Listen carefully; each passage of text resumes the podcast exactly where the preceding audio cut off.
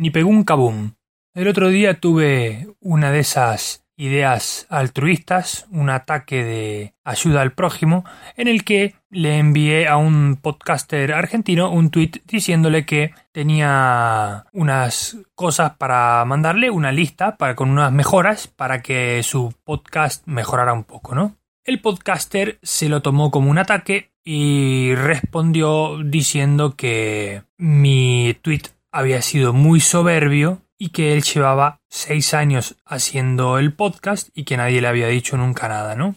Ahora, qué curioso es el ser humano que cuando uno tiene una idea de ayudar a alguien es un soberbio, pero cuando ese alguien te responde diciendo que no, que hace seis años que hace el podcast, eso no es soberbia.